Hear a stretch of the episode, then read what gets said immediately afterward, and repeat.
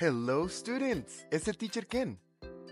Para finalizar con la unidad 1 del libro Estructuras de las oraciones en inglés de la Universidad de Michigan, English Sentence Structure, hoy vamos a resumir el uso correcto del verbo to be en inglés, que puede traducirse como ser o estar en español. Como hemos visto a lo largo de este podcast, este verbo es esencial en la construcción de oraciones en inglés y tiene formas específicas en el presente simple. Estas son am, is y are. Les recuerdo que el enlace al libro está disponible en la descripción del video en YouTube o donde estés escuchando este podcast.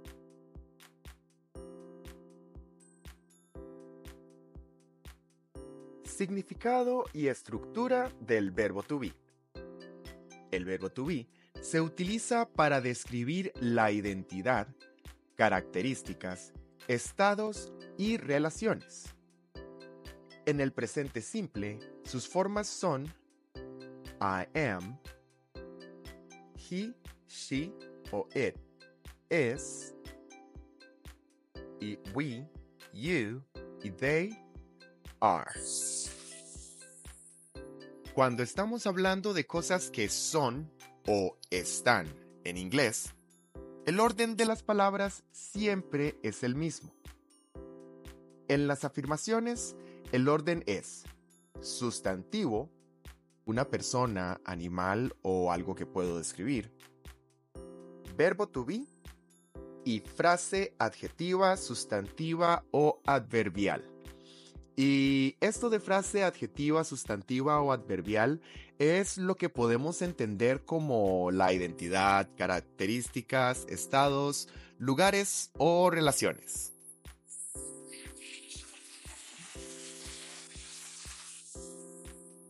Ejemplos de afirmaciones. Repeat after me.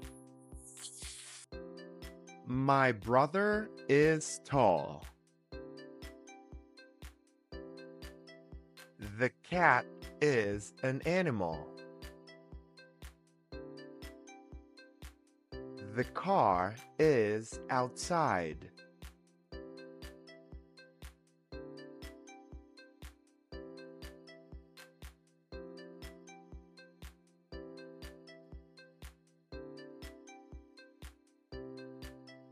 Para las negaciones, el orden se mantiene y agregamos el auxiliar de negación not al verbo to be.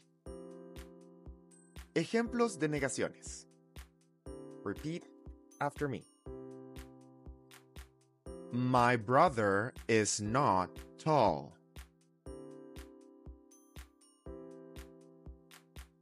The cat is not a plant.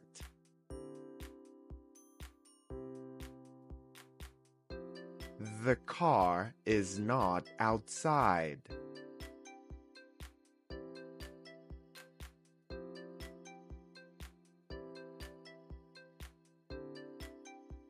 Las contracciones son la forma en la que acortamos palabras para tener más fluidez. Cambian la pronunciación, pero no el significado de lo que decimos. En los casos afirmativos, I am se contrae y suena I'm. De igual forma, al contraer es, pronunciamos únicamente la S. Y al contraer are, pronunciamos únicamente la R. So, repeat after me. My brother's tall. The cat's an animal. We're outside.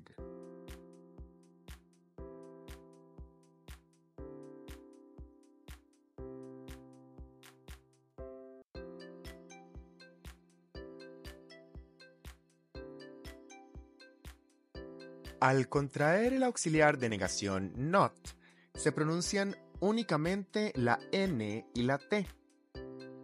Es importante tomar en cuenta que solo debemos hacer una contracción de estas a la vez, evitando contraer sustantivo con verbo to be y negación en una misma. The car isn't outside está bien dicho. Así como the car's not outside. Pero contraerlo todo y decir the car's isn't outside es incorrecto.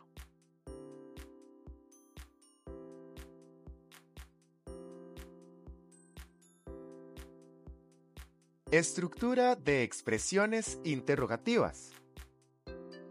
Para formar preguntas, simplemente invertimos el orden del sujeto y el verbo to be. Para preguntar si algo es o está, ponemos el verbo to be antes de quien hablamos. Algunos ejemplos son, y por favor, repeat after me. Is she your friend? Are you happy? Is your friend in the room?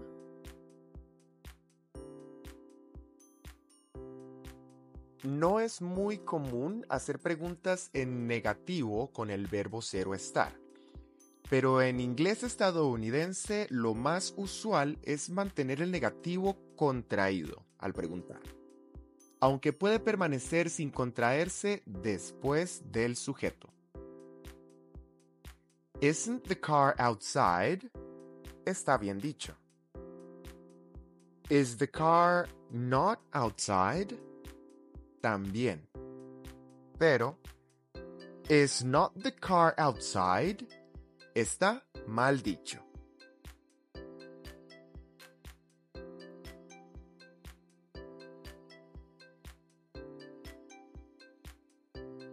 Respuestas afirmativas y negativas, cortas y completas.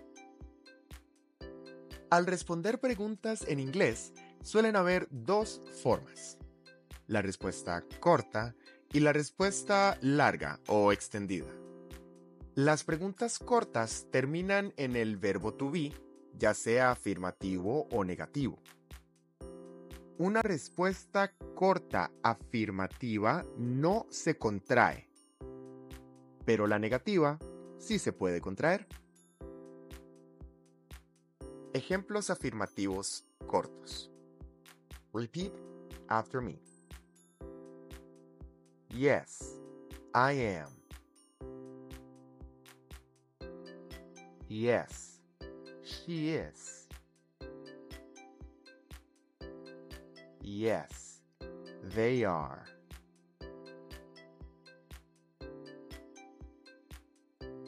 Respuestas negativas cortas.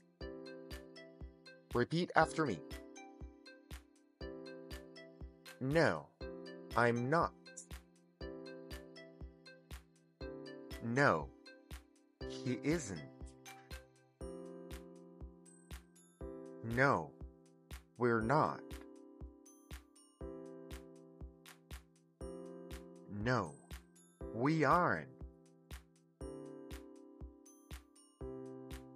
Las respuestas completas suelen reiterar lo mencionado en la pregunta y las extendidas agregan más información. Ejemplos de respuestas afirmativas, completas y extendidas. Repeat after me. Yes, I am happy. Yes, they are my friends and they are very nice people.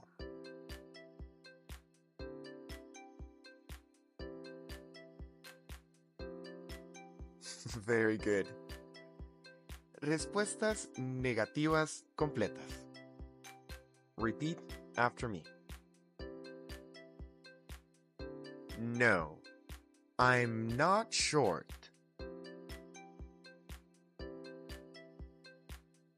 No, it's not outside, but at the dealership.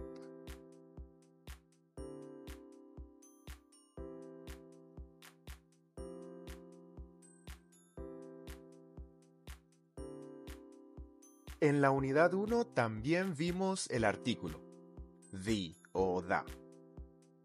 A pesar de que en español tenemos artículos en masculino, femenino, singular y plural, o sea, el, como en el carro, la, como en la clase, los, como en los estudiantes, y las, como en las lecciones, en inglés se utiliza solo un artículo, sin importar el género o el número del sustantivo.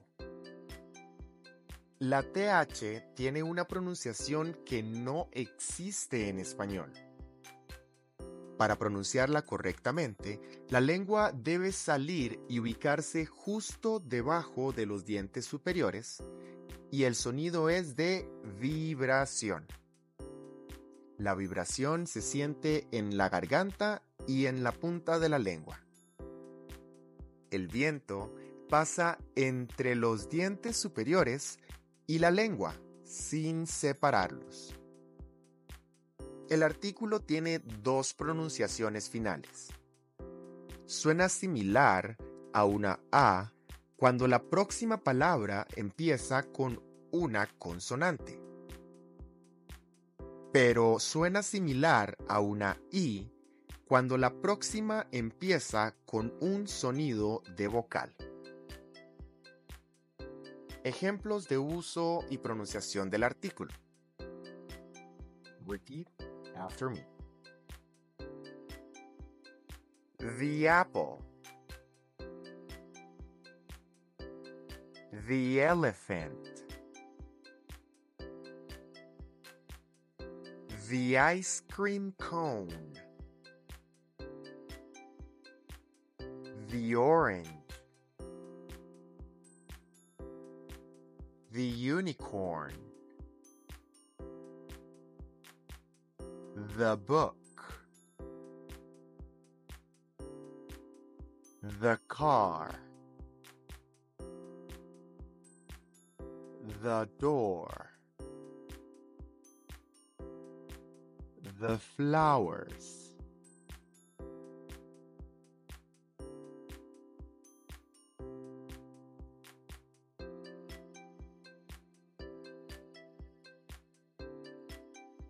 Y un último tema que vimos en esta unidad es el uso correcto de a o an, que se utilizan únicamente para referirse a casos en singular.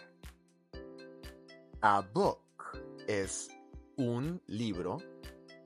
A door es una puerta.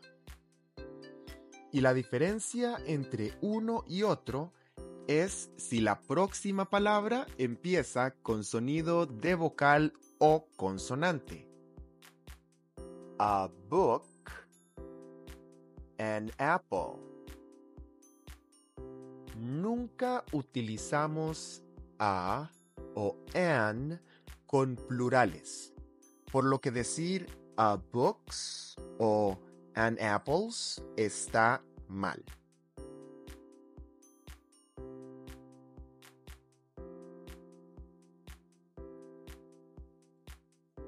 Para la práctica conversacional en parejas sobre esta unidad, te recomiendo los ejercicios 12 y 16 en las páginas 7 y 10 respectivamente. En el documento en línea serían las páginas 20 y 23 del PDF. Como ejercicio de repaso escrito de la unidad 1, en el libro de prácticas de estructuras en inglés de la Universidad de Michigan, English Sentence Practices, les recomiendo el ejercicio 19, la prueba de repaso, páginas 11 y 12.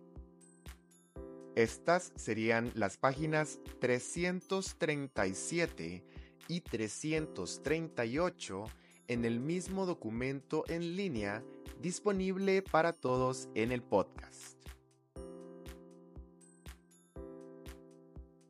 Y con esto terminamos oficialmente la unidad 1 de nuestro curso de inglés conversacional para autodidactas.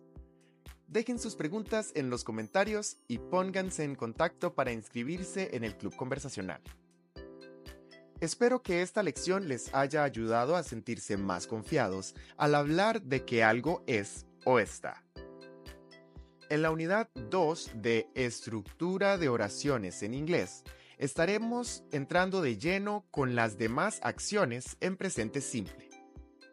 Aprenderemos a hablar de costumbres, frecuencias y aplicaremos conjugación de verbos. Recuerden que el inglés es fácil. Solo debemos practicarlo. Gracias por escucharnos and see you next class.